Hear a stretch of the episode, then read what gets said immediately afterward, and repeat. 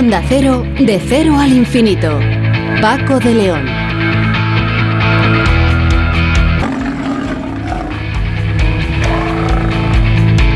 Señoras y señores, muy buenas madrugadas. Bienvenidos a esta cita semanal que tenemos aquí en Onda Cero para hablar de aquello que más nos interesa en este programa diferente para gente curiosa. Hoy nos vamos a plantear eh, cómo, cómo debe dar el personal sanitario, los médicos, eh, principalmente las malas noticias a los pacientes. De ello vamos a hablar con Antonio Ramos, que es profesor de la Escuela de Enfermería y Fisioterapia San Juan de Dios de la Universidad de Comillas. Y vamos a conocer, por ejemplo, eh, que la preparación que deben tener estos profesionales no se reduce a los médicos, sino que todo, todo el personal sanitario debe saber del asunto.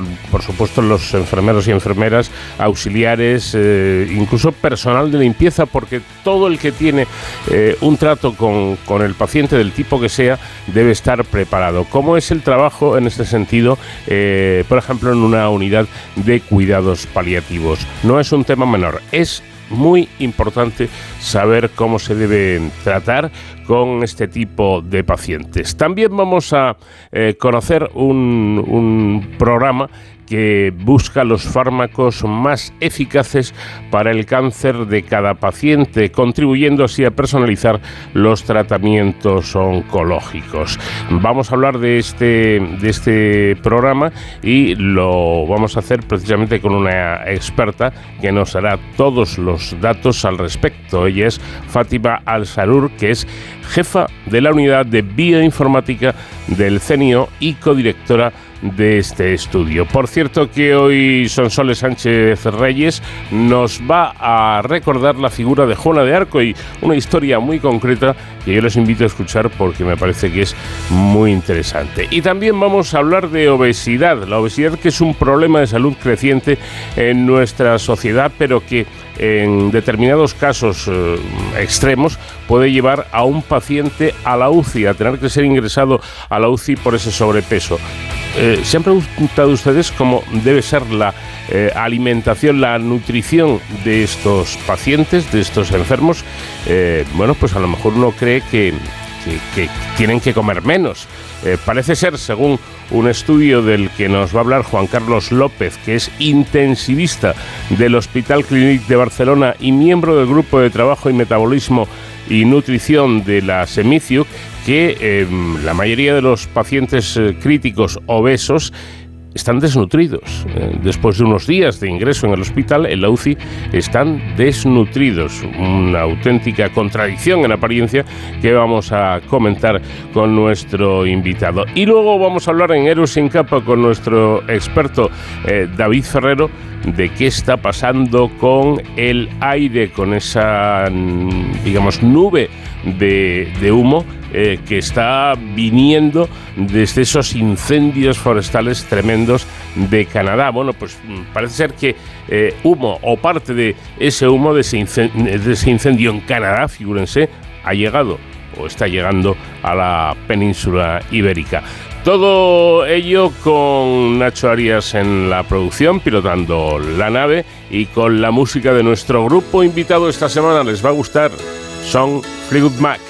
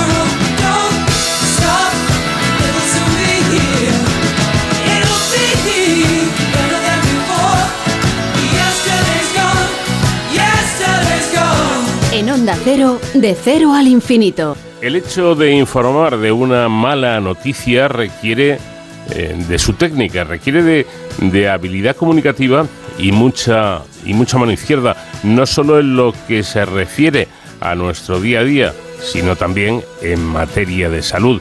Eh, quizás sea la parte más eh, desagradable de la profesión sanitaria, sobre todo los médicos que por lo general son los que tienen que dar eh, las buenas noticias, pero también las malas. Cuando hay un diagnóstico de una enfermedad grave, por ejemplo, pues, pues hay que comunicárselo al, al paciente e incluso a la, a la familia, o incluso cuando la cosa va más y se trata de eh, dar la noticia de que una persona está eh, en serio peligro de perder la vida. Bueno, pues todo eso hay que llevarlo a cabo, eh, suponemos que con una cierta preparación, una cierta una cierta técnica, porque no debe ser nada fácil comunicar este tipo de, noticias. Bueno, para ello vamos a hablar eh, con Antonio Ramos, que es profesor de la Escuela de Enfermería y Fisioterapia San Juan de Dios de la Universidad Pontificia de Comillas. Antonio, ¿qué tal? Muy buenas noches. Hola, muy buenas noches, ¿qué tal? ¿Cómo estamos? Bueno, pues eh, deseando saber cómo, cómo funciona todo este, mm, creo yo que mundo un poquito complicado, porque además, y con esto me gustaría eh, comenzar, Antonio, creo que eh, digamos que la tendencia ha cambiado, ¿no? En, hace, hace años ya, incluso se tendía a engañar al paciente cuando había que darle una mala noticia, cuando el diagnóstico de una enfermedad grave o tal, pues eh, se le maquillaba esa información. Hoy en día es todo lo contrario. Eh, me parece a mí que el médico siempre dice la verdad al paciente, sea bueno, malo o regular. Sí, a ver, sí que es verdad que la tendencia ha ido cambiando. Hace tiempo existía una corriente mucho más paternalista en la que, bueno, se, con, el afán de proteger al paciente, pues o bien no se le contaba toda la verdad o, como tú bien dices, se le maquillaba un poco todo o se utilizaban demasiados tecnicismos con lo cual al paciente nunca le quedaba del todo claro qué es lo que tenía o lo que no tenía o también y esto sigue pasando en parte ahora eh, bueno pues se comunicaba antes a la familia que al propio paciente. ¿no? O sea, con, con, a veces se comete el error de pensar que el, el, propietario de la información es el equipo terapéutico o que es la familia, cuando el único propietario de la información y quien tiene que decidir cómo y cuándo y con quién se comparte esa información es el paciente. Entonces, a veces, eh, bueno, pues eh, mal hecho dejábamos en manos de la familia la comunicación de un mal diagnóstico o de un mal pronóstico. Pero sí que es cierto que es una tendencia, una corriente que ha ido evolucionando en, en, los últimos años y eh, parece ser que prácticamente todo el mundo tiene claro ya que el propietario de la información es el paciente y que en ningún caso se le está protegiendo ocultándole esa información, sino todo lo contrario. Es decir, que aunque posteriormente se comunique a la, a la familia, eh, la, mm, digamos, la tendencia actual es eh, dar la primicia, entre comillas, al propio paciente. Si hay que decirle que tiene cáncer, primero el paciente, luego la familia, ¿no? Exactamente, pero eh, primero al paciente siempre y luego a la familia siempre y cuando el paciente consienta que esa información sea compartida con la familia. Claro. O sea, tiene que haber un consentimiento expreso por parte del paciente. El paciente es el propietario de la información y tiene que decidir con quién se comparte esa información. Puede decidir que con la familia, puede decidir que con un amigo o puede decidir que no se comparta absolutamente con nadie. Eh, además, me imagino que habrá distintos casos, ¿no? Eh, por supuesto, en un paciente que está, eh, digamos, perfectamente de, cabeza, por así decirlo, eh, está claro, ¿no? Con, el que hay que hablar es con él. Pero eh, cuando se trata de personas mayores o personas que, que están muy deterioradas, me imagino que ahí incluso al paciente ni se le dice nada, ¿no? Es directamente a la familia para que tengan constancia e información de cómo se encuentra su familiar. Evidentemente, sí, si el estado cognitivo del paciente lo permite, es el paciente con, el que se habla y con el que se, se debate el diagnóstico, el pronóstico, tratamiento, etcétera, y si el eh, estado cognitivo del paciente está muy deteriorado es directamente con la familia o con los tutores si es que está eh, tutelado el paciente. Bueno, hemos eh, mencionado ya una palabra que todavía sigue dando muchísimo miedo.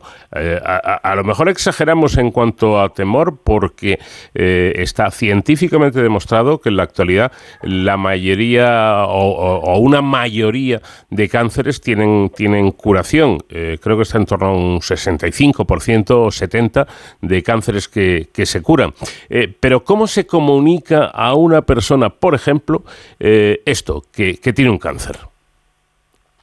Bueno, a ver, eh, es, es, complicado. Realmente el, el, el objetivo principal del, de la comunicación de la mala noticia es amortiguar el impacto emocional que puede suponer esa mala noticia para el paciente.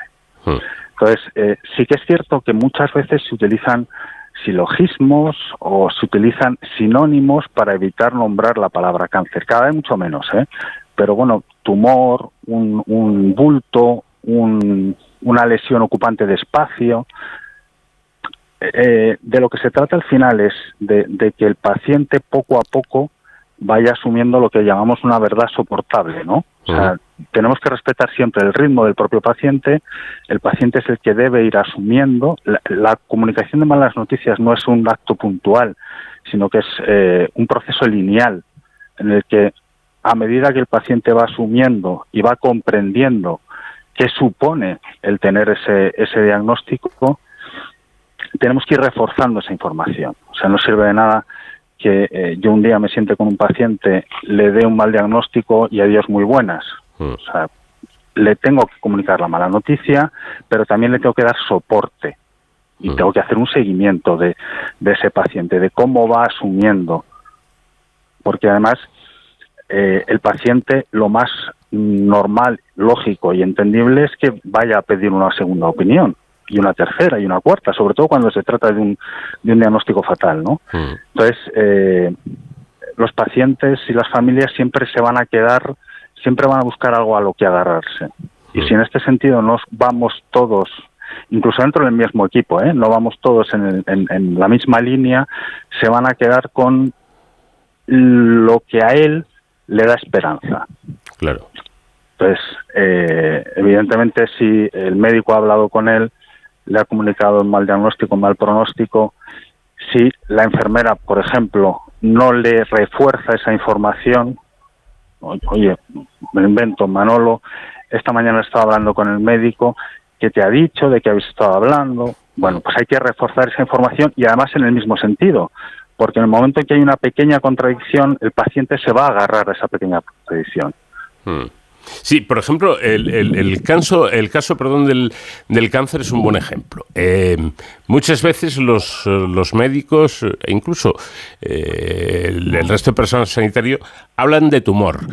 Yo me pongo en el lugar del paciente, oigo tumor y me agarro, me agarro a que no necesariamente es un diagnóstico fatal. Es decir, hay una diferencia entre la denominación tumor y la denominación cáncer. Aunque técnicamente eh, pueda ser lo mismo, yo creo que desde, el punto de vista del paciente, que ni es médico ni es enfermero, dice, bueno, tumor no suena tan mal, ¿no? Sí, sí. No, y además es que realmente lo complicado de, la comunicación de malas noticias viene en el pronóstico, más que en el diagnóstico. Porque el diagnóstico, como bien dices, bueno, pues puede ser un diagnóstico de cáncer, pero antes comentabas las cifras de cánceres que se curan. Vale, el pronóstico es qué va a pasar con ese cáncer, cómo va a ser la evolución de ese cáncer. Hay eh, eh, tipos de cáncer que evolucionan muy bien y hay otros que evolucionan muy mal, que tienen muy mal pronóstico. Y ahí es cuando viene el principal problema a la hora de, de comunicar las, las malas noticias y es cuando se necesita una habilidad comunicativa determinadas cuando se necesita una formación específica en comunicación de malas noticias, porque lo complicado viene ahí. Hmm.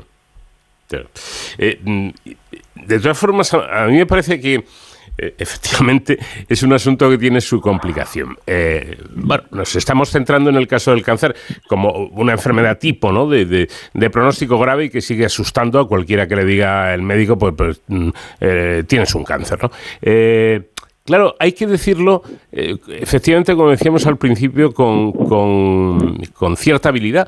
Por un lado, yo soy partidario de que a las cosas se les, se les, llame por su nombre, sobre todo por el nombre popular, el nombre que la gente en general conoce. Y en el caso del cáncer, lo que conoce la gente es cáncer, no tumor. Eh, pero por otra parte, mm, efectivamente estábamos hablando de la supervivencia de los casos de cáncer, hay que procurar, o imagino que hay que procurar decirlo anterior sin, sin que matemos a la persona del susto, ¿no? Porque a lo mejor tiene un cáncer y eso no significa que se vaya a morir. Eso es. O sea, siempre, lo comentábamos antes, siempre que eh, vemos una, una comunicación de malas noticias, bien sea de diagnóstico, bien sea de pronóstico, aunque el pronóstico estamos hablando de que sea un pronóstico fatal, siempre hay que dar el soporte emocional adecuado y siempre hay que aportar algo que al paciente le pueda dar esperanza. No le vamos a poder curar, el diagnóstico es fatal, el pronóstico es muy, muy malo, pero tenemos que dar un soporte emocional para que el paciente pueda asumir ese diagnóstico, pueda asumir ese pronóstico y además pueda decidir con libertad y con, y con toda la información disponible sobre su proceso de enfermedad. Porque una vez que recibimos un diagnóstico de este tipo, tenemos que tomar muchas decisiones. Y esas decisiones no se pueden tomar con la autonomía suficiente si no tenemos la información adecuada. Por lo tanto, jamás se le debe esconder eh, información a un paciente, la tendremos que dar de tal manera que el paciente sea capaz de comprenderla. Quiere decir, eh, em, dependiendo de, los recursos que tenga la persona, bueno, pues podrá entender más o menos lo que supone tener un, linfoma de lo que sea, ¿no? Sí. Pero nosotros lo que tenemos que asegurarnos es de que el paciente es consciente de la gravedad de lo que supone tener esa enfermedad, sea la que sea, un cáncer o cualquier eh, eh, enfermedad de órgano en, fase avanzada, ¿no? Y de eso se trata, de que el paciente entienda qué es lo que tiene para que pueda decidir sobre su proceso eh, y sobre y sobre todo cuando estamos hablando de final de vida con total autonomía y total libertad. Claro. Vamos a hablar ahora del eh, reparto de roles, porque eh, hombre, el que da la noticia es, es, el médico, lógicamente, que es la autoridad, digamos, máxima, pero en estrecha colaboración con el personal de enfermería. ¿Cuál es el, eh, el papel del enfermero o la enfermera una vez que el médico ya le ha dicho al paciente, oye, tienes tal enfermedad? El de reforzar esa información. Hay que tener en cuenta que el, paciente siempre va a ser el que elija el interlocutor.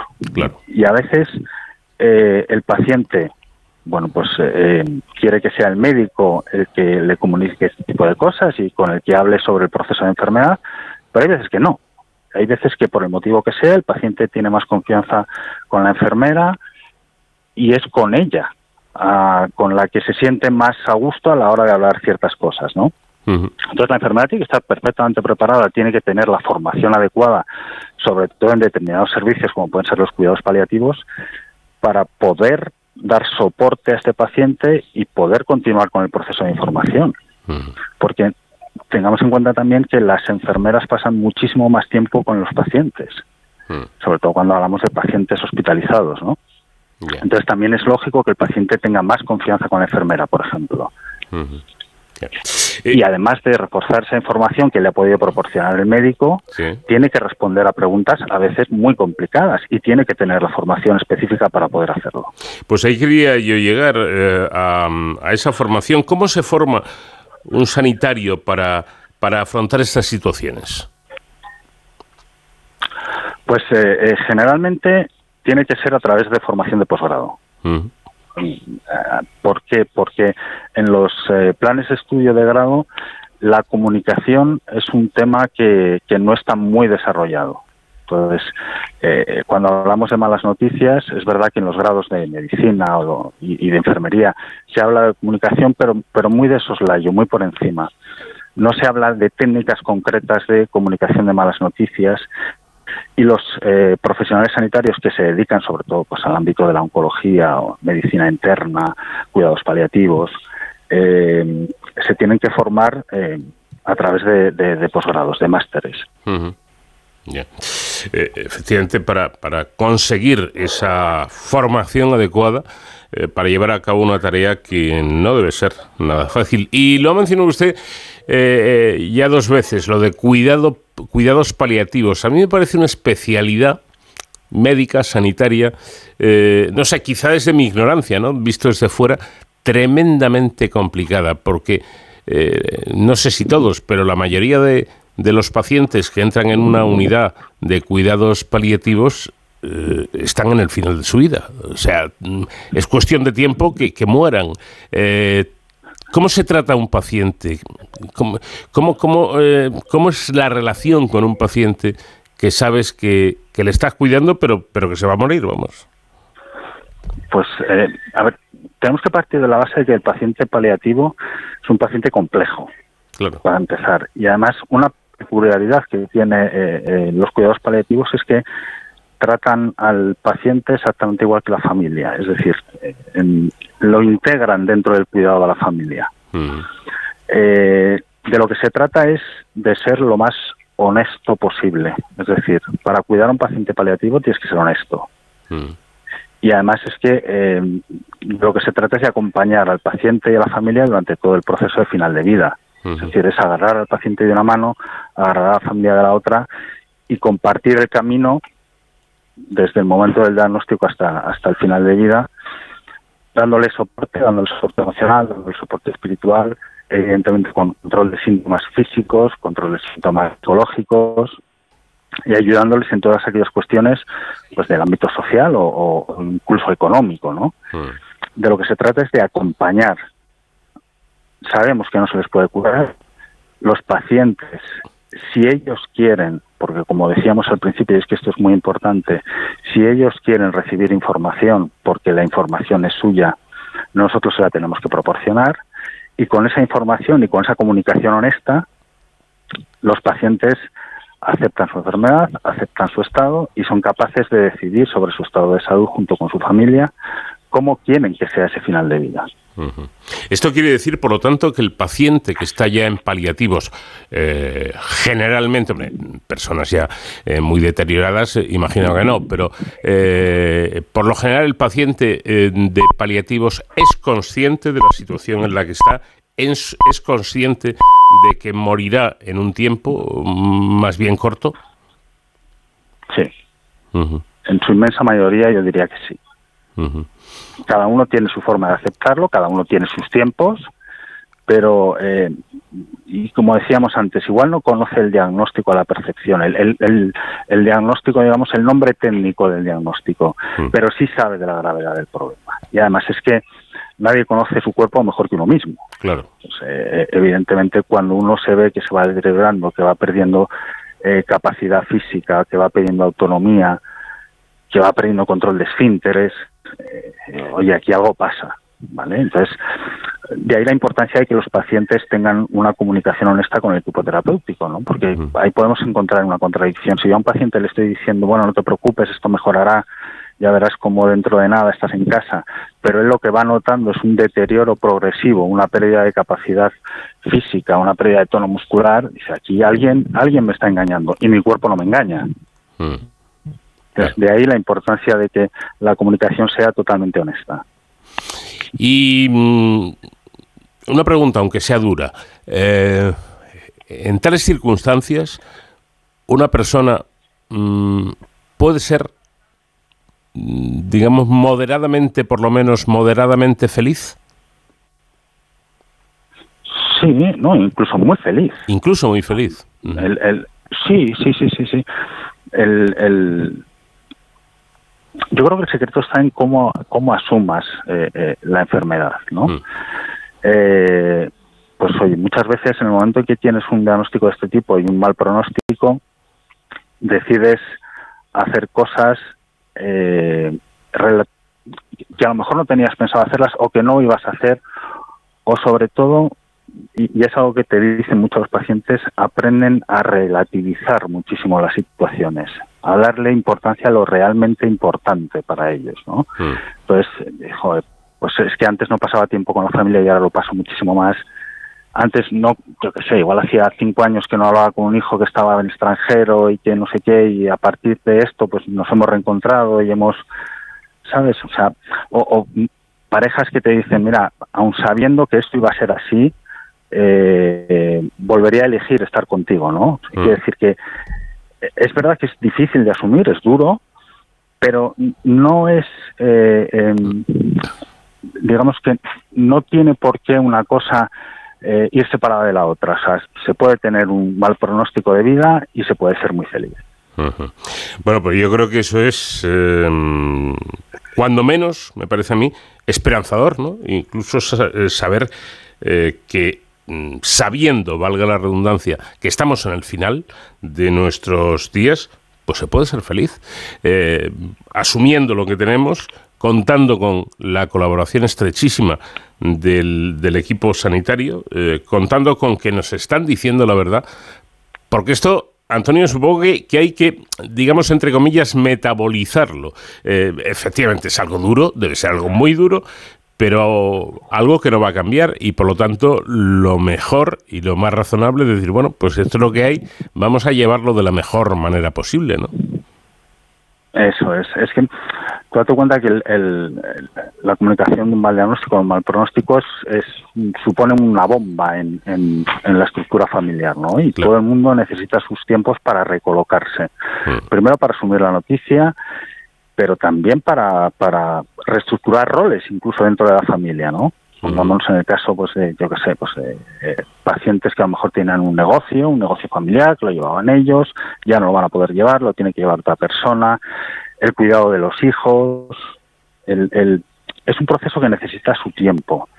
eh, cuanto más tiempo tardemos en comunicar esto, o si lo hacemos mal, estamos restando tiempo a esta persona, a este paciente, a esta familia, de poder elaborar su duelo, de poder reestructurar sus, roles familiares y de poder tomar decisiones en base a todo esto.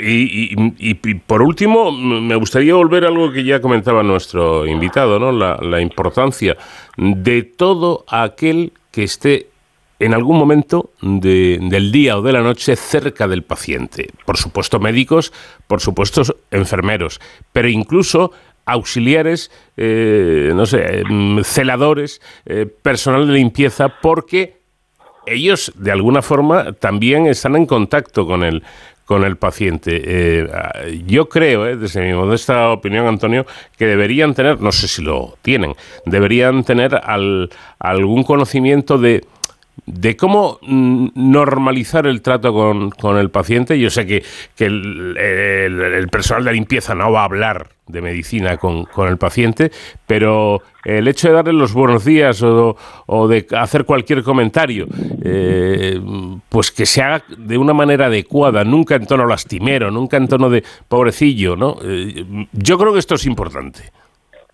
Sí, a ver, eh, cuando hablamos del equipo terapéutico en una unidad de cuidados paliativos, por ejemplo, eh, dentro del equipo terapéutico, aparte del médico, las enfermeras, psicólogos, trabajador social, eh, auxiliares de, enfermería, también metemos al personal de limpieza, por ejemplo. Entonces, cuando en, la asistencia, cuando eh, estamos en una unidad de cuidados paliativos, todos los días se hace reunión de equipo con todos los miembros del equipo en el que se evalúa la situación de todos los pacientes y se presta especial atención al ámbito de la comunicación, es decir, qué sabe el paciente, cómo lo está eh, asumiendo el paciente, si hay algún tipo de negación, si mm. está en una fase de ira. Y el personal de limpieza conoce lo que tiene que conocer respecto al paciente y sabe lo que sobre todo lo que no tiene que decir. Claro, ¿no? Porque como decíamos al principio, el paciente se va a agarrar a lo mínimo que pueda, como haríamos cualquier persona. ¿eh? Lógico. Y aunque sea el personal de la limpieza. Sí, sí. O sea, basta que, basta que un personal de la limpieza, eh, sin tener ni idea y con toda su buena intención del mundo, le diga que qué bien, que cómo está mejorando, que cuando es todo lo contrario, para que el paciente diga, oye, pues si no lo ha dicho será que es verdad, ¿sabes? Claro. Entonces, de ahí la importancia de que todos, todos, absolutamente todos, incluso personal de limpieza o voluntarios también, los voluntarios también reciben una formación específica para poder atender eh, a este tipo de pacientes y de familias, ¿no?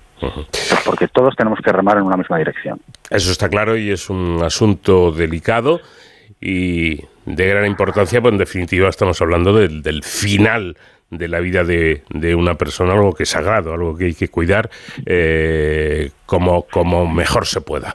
Antonio Ramos, profesor de la Escuela de Enfermería y Fisioterapia San Juan de Dios de la Universidad de Comillas, gracias por habernos atendido. Enhorabuena por este trabajo que, que ha realizado y que me parece muy importante y muy interesante de cara a todo el personal que trabaja en un hospital. Buenas noches.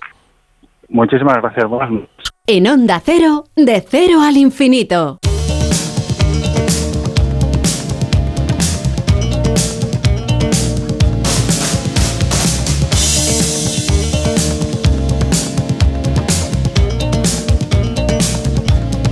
Looking out for love in the night so still. Oh, how build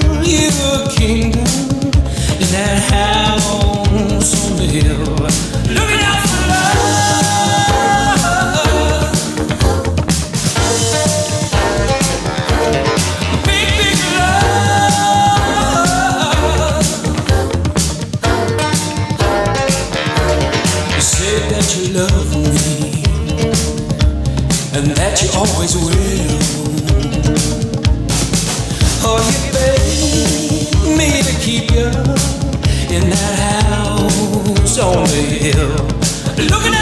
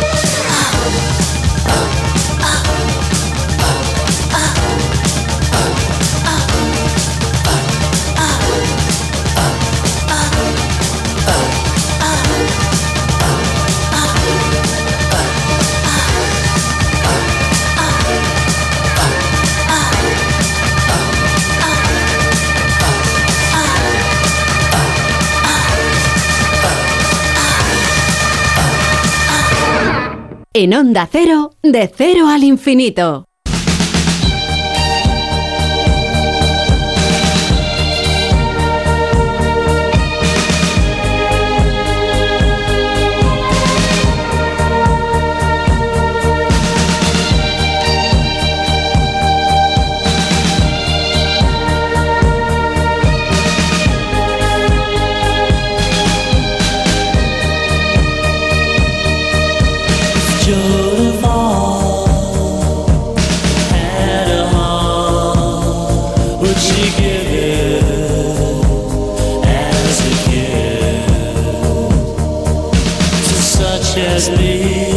Esta noche Sonsoles Sánchez Reyes nos trae una historia que tiene que ver nada más y nada menos que con Juana de Arco. Sonsoles, ¿qué tal? Buenas noches.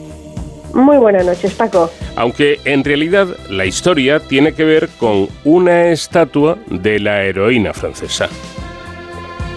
En 1944, una bomba de las muchas que castigaron la preciosa ciudad francesa de Orléans durante la Segunda Guerra Mundial afectó a su catedral, hoy patrimonio de la humanidad.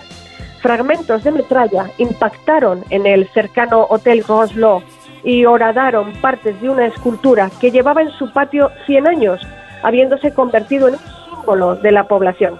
Juana de Arco en oración, esculpida por la princesa Marie d'Orléans. No era esa la primera herida de guerra que Juana de Arco recibía en la ciudad de Orleans. El 7 de mayo de 1429, en la Guerra de los Cien Años, cuando se esforzaba por levantar el sitio al que los ingleses habían sometido a la localidad, mientras trataba de subir una escala para salvar las murallas y entrar en su recinto, fue alcanzada por una flecha en el hombro. A pesar de la gravedad de su lesión, logró recuperarse. Al día siguiente, 8 de mayo, los ingleses se retiraban y levantaban el asedio. Juana de Arco, una joven natural de la lejana región de los Vosgos, en la Lorena, sería desde entonces conocida para la posteridad como la doncella de Orleans, la tierra de la dinastía de Orleans a la que pertenecía la princesa Marie. Los conflictos bélicos cambian los bandos y la bomba que afectó a Juana de Arco de bronce 500 años después de la muerte de la histórica en la hoguera fue lanzada por la aviación alemana, siendo los antiguos adversarios ingleses en esa ocasión aliados de los franceses. La escultura había nacido de las manos de una mujer muerta casi tan prematuramente como la doncella de Orleans, cuyo sino trágico también conmocionó a Francia. Su inscripción así lo atestigua. Juana de Arco por la princesa Marie de Orleans, donada por el rey su padre a la villa de Orleans en 1841. En plena Primera Guerra Mundial, una palma se fijó a la cara frontal de la base con el epígrafe a Juana de Arco, la villa de Orleans, 8 de mayo de 1915. Un 8 de mayo como la toma de Orleans por la doncella. Ese año de 1915 estaba a medio camino entre el momento de su tardía beatificación en 1909 y el de su inmediata canonización en 1920. La princesa Marie era la tercera hija de los diez del rey Luis Felipe de Orleans, nacida en Palermo durante el exilio de su familia en 1813, con unos 400 años de diferencia con Juana de Arco. A su nacimiento recibió el título de Mademoiselle de Valois. Estuvo muy unida a su hermana Louis, un año mayor.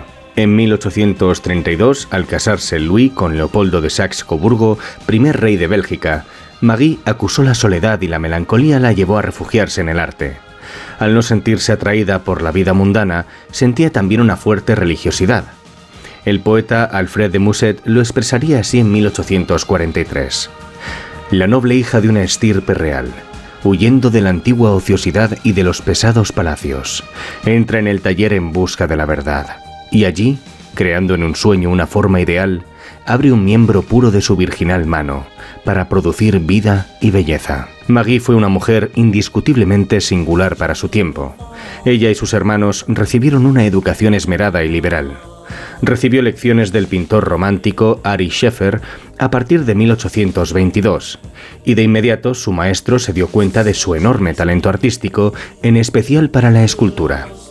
Ambos desarrollaron una relación de admiración y amistad, y Scheffer la pintó varias veces, señaladamente en 1837, en un óleo rodeada de sus obras en su estudio del Palacio de las Tullerías, diseñado dos años antes por Theodore Charpentier, en inspiración neogótica. Scheffer ensalzaría su enorme vocación y entrega. Sola, durante largas horas del día, empezó a trabajar en exceso. El trabajo se ha convertido en una pasión tal que, sin que su familia lo sepa, le dedica parte de sus noches. Su profesor de historia, Jules Michelet, le aconsejó leer la Chronique de la Pucelle sobre la doncella de Orleans. Este texto suscita en Marie una viva emoción que vierte en su estatua Juana de Arco llorando al ver a un inglés herido, 1834-35.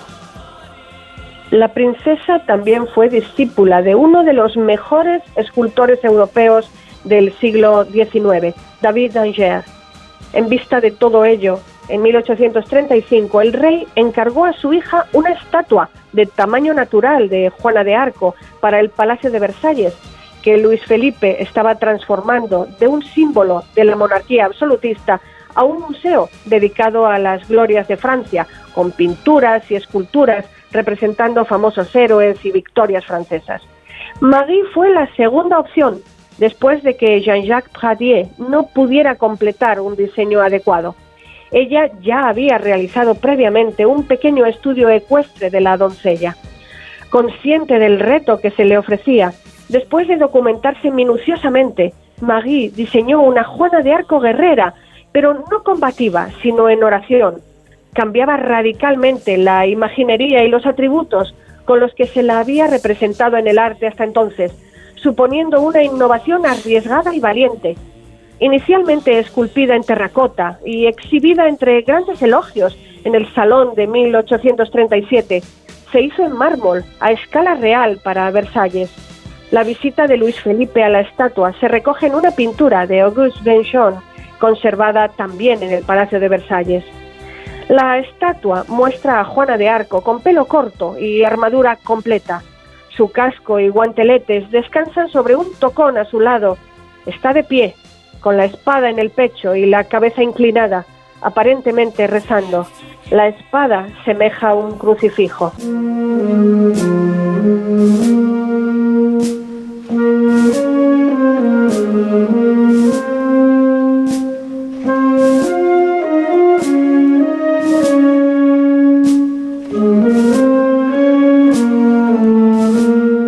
La recepción en 1838 de la obra de Marie d'Orléans en la revista semanal de Sociedad y Noticias La Mode fue hostil al tratarse de editores antiorleanistas y ultracatólicos que le hicieron objeto de burlas y cuestionaron su autoría de las esculturas, dando pábulo así a rumores derivados de su estrecha colaboración con su maestro Ari Scheffer y su colaborador Auguste Truchon.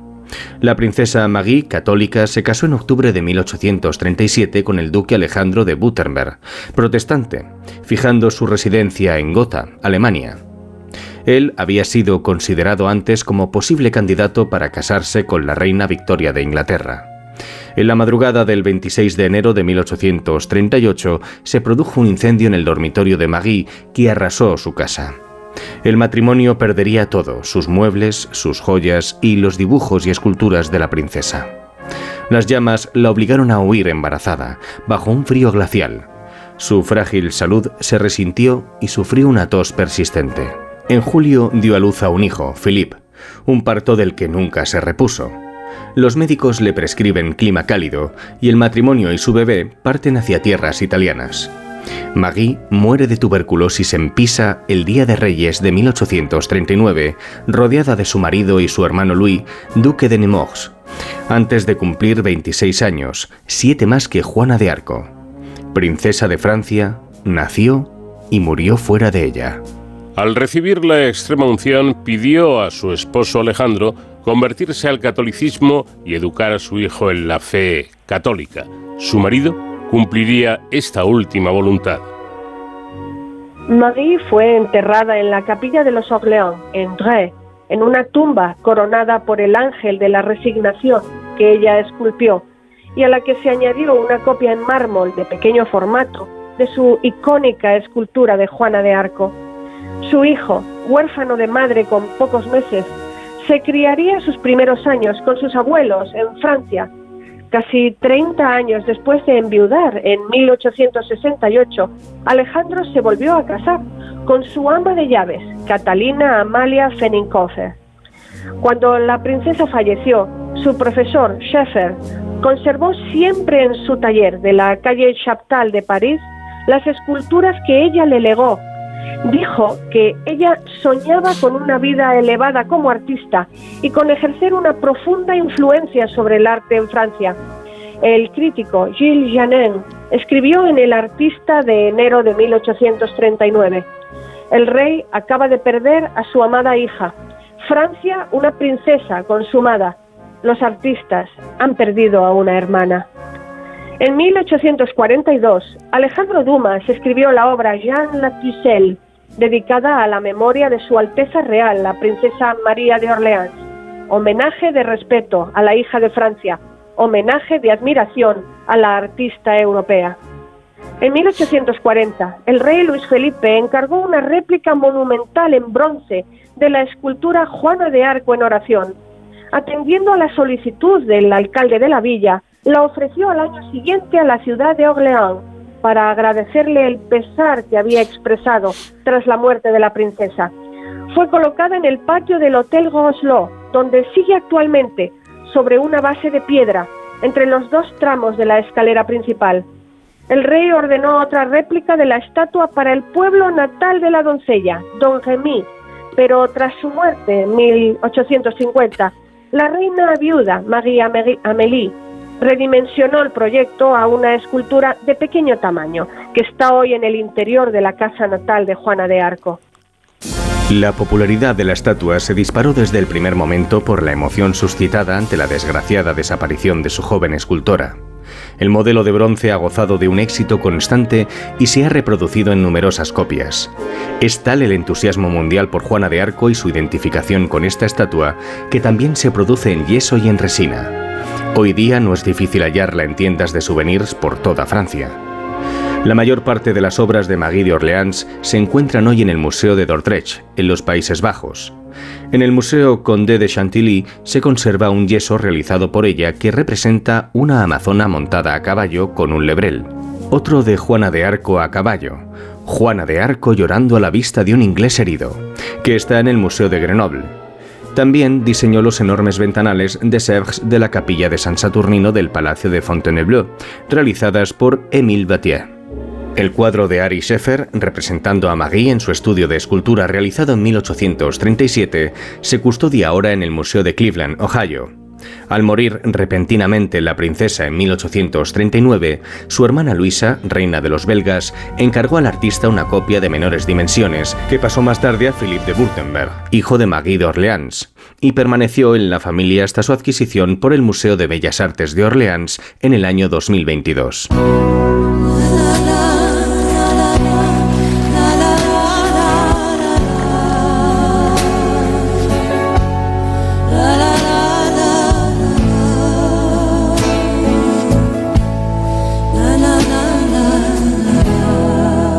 Del 18 de abril al 31 de julio de 2008, el Museo del Louvre de París organizó la primera gran exposición de las obras y efectos personales de la princesa, completada por otra simultánea en el Museo Conde de Chantilly bajo el título de Marie d'Orléans, princesa y artista romántica. Que un museo tan distintivo destaque su figura es muy indicativo de la relevancia de esta.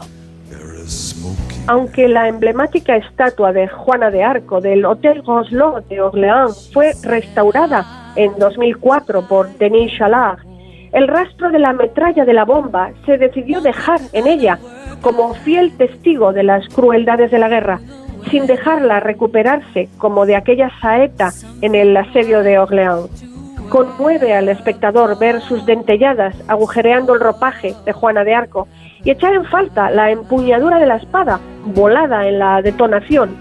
En un irónico giro del destino, fueron los alemanes, el pueblo del marido de la princesa Marie, quienes dañaron su obra, y los ingleses, quienes capturaron a la doncella y la enviaron a la pira, los que en esta ocasión formaron parte del bloque aliado que entró en Orleans a liberarla de la ocupación nazi el 16 de agosto de 1944. Son los absurdos de la guerra.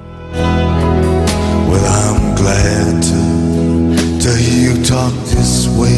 You see, I've watched you riding almost every single day.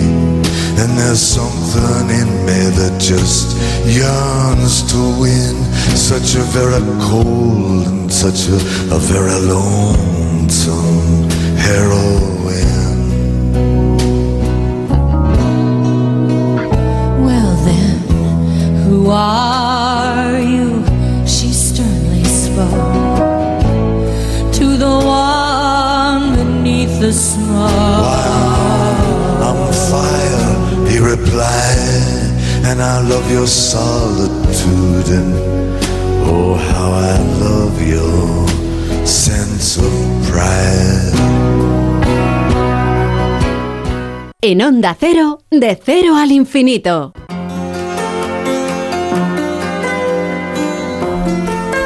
En De Cero al Infinito, momento para hacer una pausa y dar paso a nuestros compañeros de los servicios informativos. Inmediatamente después, seguimos a mí aquí, en este programa diferente para gente curiosa con más asuntos interesantes.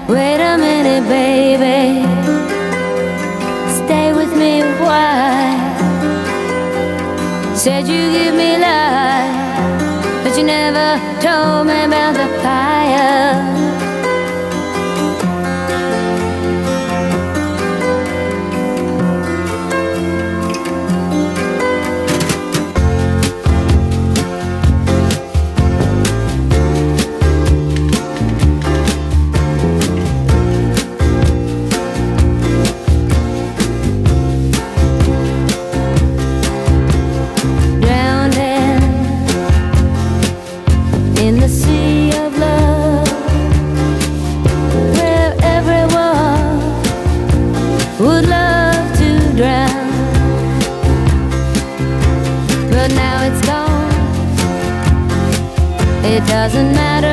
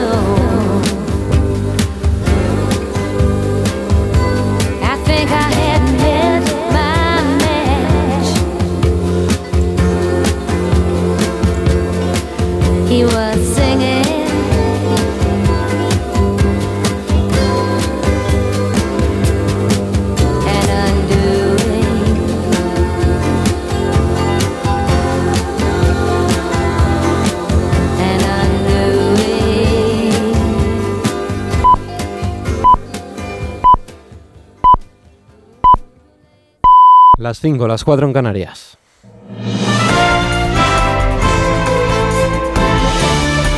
Noticias en Onda Cero. ¿Qué tal? Buenas noches. Francia vive por cuarta noche consecutiva episodios de violencia y enfrentamientos después de la muerte de un adolescente en la ciudad de Nanterre por el disparo de un policía el pasado martes. En, Mar- en París, en Lyon o Marsella se han vivido los episodios más violentos durante esta noche. Hace unas horas, por ejemplo, en esta última ciudad, una treintena de protestantes asaltaban una armería en la que robaban varios rifles de caza que, eso sí, carecían de munición. En la jornada de este viernes, el gobierno galo desplegaba por todo el país un dispositivo reforzado con 45.000 policías y el despliegue además de blindados ligeros de la Gendarmería francesa. Corresponsal de Onda Cero, Álvaro del Río. Con todo no es ideal, pero estoy contento. Un puesto sexto y séptimo para el equipo es un buen resultado. Recuperamos el audio de Álvaro del Río que desde Francia nos envía esta crónica. Disculpen las molestias. Aunque planeaba la posibilidad, Emmanuel Macron descartó ayer recurrir al estado de emergencia para tratar de atajar la espiral de violencia que ha desatado en Francia la muerte del joven Nael, cuyos restos serán inhumados hoy. No obstante, sí recurrió a medidas excepcionales para reforzar el dispositivo de seguridad, como el despliegue de blindados de la Gendarmería o ampliar a 45.000 los efectivos sobre el terreno. Marsella y Lyon vivieron por la tarde escenas de caos con destrozos materiales, incendio de vehículos y saqueo de comercios. Más de un centenar de personas fueron detenidas. Avanzada ya la noche, se multiplicaban los incidentes en París y en otras ciudades de su periferia con el mismo esquema de violencia y enfrentamientos. Muchos de los violentos y alborotadores son menores de edad, por lo que Macron pidió ayer responsabilidad a los padres que podrían exponerse incluso a consecuencias penales. Entre otras medidas, se decidió también reducir los servicios de transporte, autobuses y tranvías solo circularán hasta las 9 de la noche en todo el país, hasta nueva orden, y algunos municipios han optado por toques de queda nocturnos y la prohibición prohibición de las manifestaciones. Cambiamos de asunto aquí en nuestro país. El Partido Popular y Vox encierran su tercer acuerdo de gobierno de coalición en España. Lo hacen después de los pactos alcanzados hace poco más de un año en Castilla y León y tras firmar su segundo pacto de gobierno en Valencia tras estas últimas elecciones autonómicas. Ahora también gobernarán conjuntamente en Extremadura, comunidad que presidirá por la popular María Guardiola y en la que Vox tendrá una consejería. Será la de gestión forestal y mundo rural. Guardiola reconoce que para ella es un paso doloroso incumplir su compromiso de no meter a Vox en su gobierno, pero dice que lo hace por responsabilidad, que pone su palabra por detrás del interés de los extremeños. Y mi palabra no es tan importante como el futuro de los extremeños. Yo comprendo, soy consciente de que ahora seguro que hay mucha gente decepcionada, yo lo entiendo, yo lo asumo, pero sí que me gustaría pedir que se me juzgue como presidenta de la Junta de Extremadura. No han tardado mucho en juzgar esta decisión desde el Partido Socialista. Han sido diversas voces las que han criticado el acuerdo, entre ellas la del propio presidente del Gobierno y secretario general del PSOE. En la rueda de prensa al término de los dos días de Consejo Europeo en Bruselas, Pedro Sánchez explicaba que ha tenido la ocasión de hablar con, con algunos líderes comunitarios que aseguran se muestran sorprendidos y contraídos a raíz de los pactos electorales alcanzados por el PP y Vox tras las elecciones autonómicas. Ha ocurrido lo que sabíamos que iba a ocurrir. Uno, que allí donde pueda gobernar, porque den los números, el Partido Popular y Vox, gobernarán. Dos, a la vista del acuerdo de gobierno entre estas dos formaciones políticas, también sabemos que allí donde haya un gobierno de coalición, pues ese territorio va a retroceder, desgraciadamente, y en consecuencia España va a retroceder. Y en tercer lugar, creo que todos debemos tomar nota de lo que está sucediendo en los distintos gobiernos y en los distintos acuerdos programáticos que están alcanzando el señor Feijo y el señor Abascal.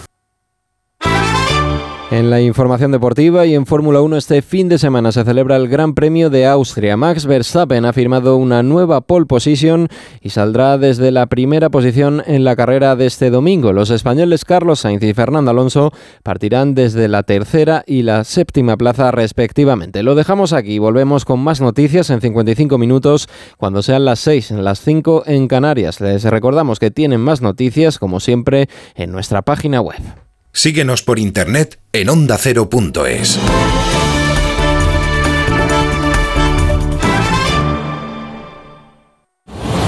Sigue el Mundial de Fórmula 1 y el Tour de Francia en Radio Estadio.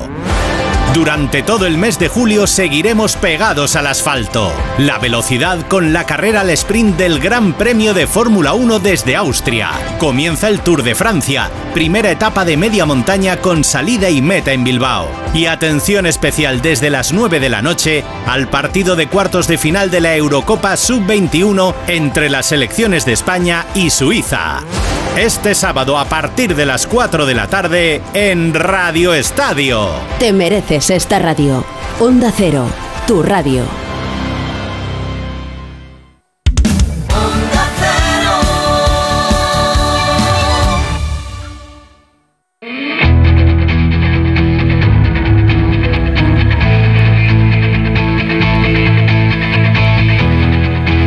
En Onda Cero, de cero al infinito. Paco de León. Comenzamos aquí nuestra segunda hora de programa en De Cero al Infinito. La obesidad, ya saben ustedes que es un problema de salud creciente en nuestra sociedad. Se habla de la pandemia del siglo XXI. Y lo es no solo por el sobrepeso en sí, sino también por las enfermedades cardiovasculares que lleva asociadas como hipertensión o diabetes. De la obesidad en pacientes críticos en UCI vamos a hablar con un experto, con el doctor Juan Carlos López, que es intensivista del Hospital Clínic de Barcelona. También nos eh, vamos a ocupar de conocer un programa muy interesante que busca los fármacos más eficaces para el cáncer de cada paciente, contribuyendo a personalizar los tratamientos oncológicos.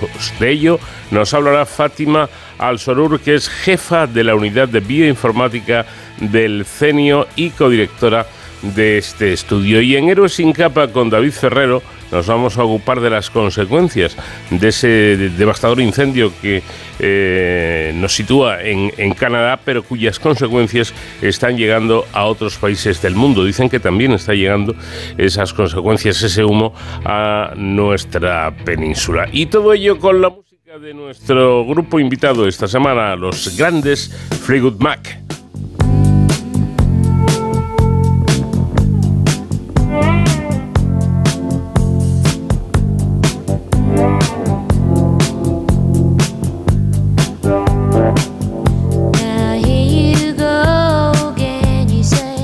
Obesidad es un problema de salud creciente en nuestra sociedad, no solo por el sobrepeso en sí, sino también por las enfermedades cardiovasculares que lleva asociadas. Hipertensión, diabetes, son consecuencia de, de alguna forma de hábitos alimentarios y actividades físicas poco saludables. Estas enfermedades pueden provocar el ingreso en una unidad de cuidados intensivos, en una UCI, de un paciente obeso que, ojo, necesitará un programa nutricional específico debido a su diferente composición corporal. Y de todo ello vamos a hablar con el doctor Juan Carlos López, que es intensivista del Hospital Clínic de Barcelona y miembro del Grupo de Trabajo de Metabolismo y Nutrición de la Sociedad Española de Medicina Intensiva Crítica y Unidades Coronarias, la SEMICIO.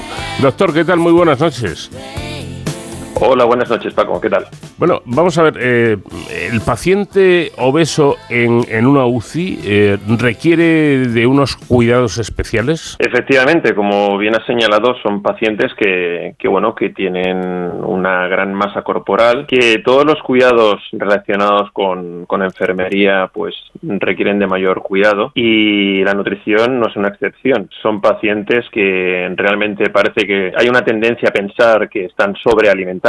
Nosotros hemos realizado un estudio a nivel nacional en el cual en el último congreso presentamos los resultados y lo que nos dimos cuenta es que realmente pues lo tenemos que hacer un poquito mejor. Este estudio lo que hacía básicamente era, es un estudio pues que nosotros llamamos observacional. Vemos qué es lo que hacemos con la nutrición y estos pacientes nos dimos cuenta que quizás estaban recibiendo eh, menos proteínas, menos aporte proteico del, que requieren. Eh, ¿Quiere decir que estaban comiendo menos de lo que deberían comer? Pues efectivamente, quizás esta, esta sensación, ¿no? Esta subjetividad cuando tú vas a ver a un paciente y dices, bueno, este paciente al estar obeso probablemente está, tiene mayor eh, cantidad de reservas y realmente lo que tiene es mayor cantidad de reservas de, grasa. Sin embargo, son pacientes que al moverse poco, su músculo está poco desarrollado y es de lo que realmente requiere cuando nosotros alimentamos a, nuestros pacientes.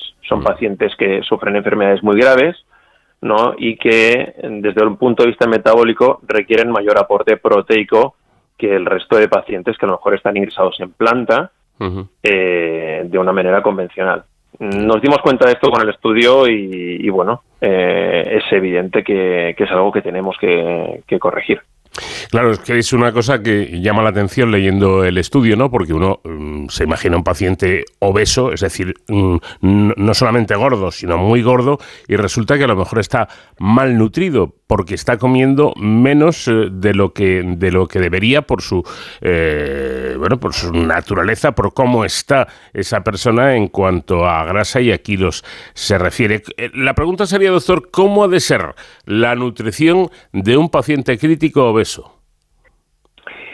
Eh, es verdad que la nutrición tiene que ser parecida a cualquier paciente crítico, crítico pero con sea, de cualquier persona que, que, ingresa en la UCI, como cuando ingresaron en la pandemia por el, por el COVID, que ingresaron muy graves. Eh, tiene que ser similar, pero sin embargo tiene que tener un punto más de aporte proteico. Es decir, te pongo, le pongo un ejemplo y lo hablaré de una manera muy llana. Eh, si tienen que recibir eh, 20 kilocalorías por kilo de peso, pues tienen que recibir un poquito menos. Esto es apropiado. Pero, sin embargo, tienen que recibir eh, un poquito más de proteína. En vez de pues 1.3, pues 1.5 gramos kilo de proteína al día. ¿Esto quiere decir? Que pues bueno, las fórmulas que nosotros usamos desde el punto de vista nutricional, las fórmulas enterales, la alimentación por sonda nasogástrica, pues debe mo- eh, modificarse la pauta y debe, debemos aportar mediante otros elementos como son módulos de proteínas que son pues bueno eh, es sencillamente pues eh, esto que se toman los culturistas para Mm. para ponerse cachas no pues eh, aportarlo a, nuestros pacientes de- a través de la sonda nasogástrica eh, es cómo lo tenemos que hacer de diferente en comparación con, con otros con otros pacientes. Eh, bueno, la pregunta que le voy a hacer a continuación puede parecer tonta, pero yo creo que no lo es, porque quizá no tenemos claro eh, el asunto de la obesidad y muchas veces, muchas veces lo consideramos como un problema estético o un problema menor y puede que la obesidad sea un tema bastante grave. Eh, la pregunta que quiero hacer es si un problema de obesidad puede llevar a un paciente a ser ingresado por esa obesidad en una UCI. Esa pregunta, preguntas tontas, no, no hay. Es decir, eh, esto, esta, esta pregunta que de manera intuitiva eh, me haces, seguro que es, la respuesta es sí. Me explico. El- los pacientes obesos habitualmente tienen peor pronóstico, pero no tienen peor pronóstico porque, mm, digamos, eh, eh, estén obesos en sí mismos, sino tienen pacientes, son pacientes que pues tienen problem- mayor número de problemas cardiovasculares, como ha señalado al principio.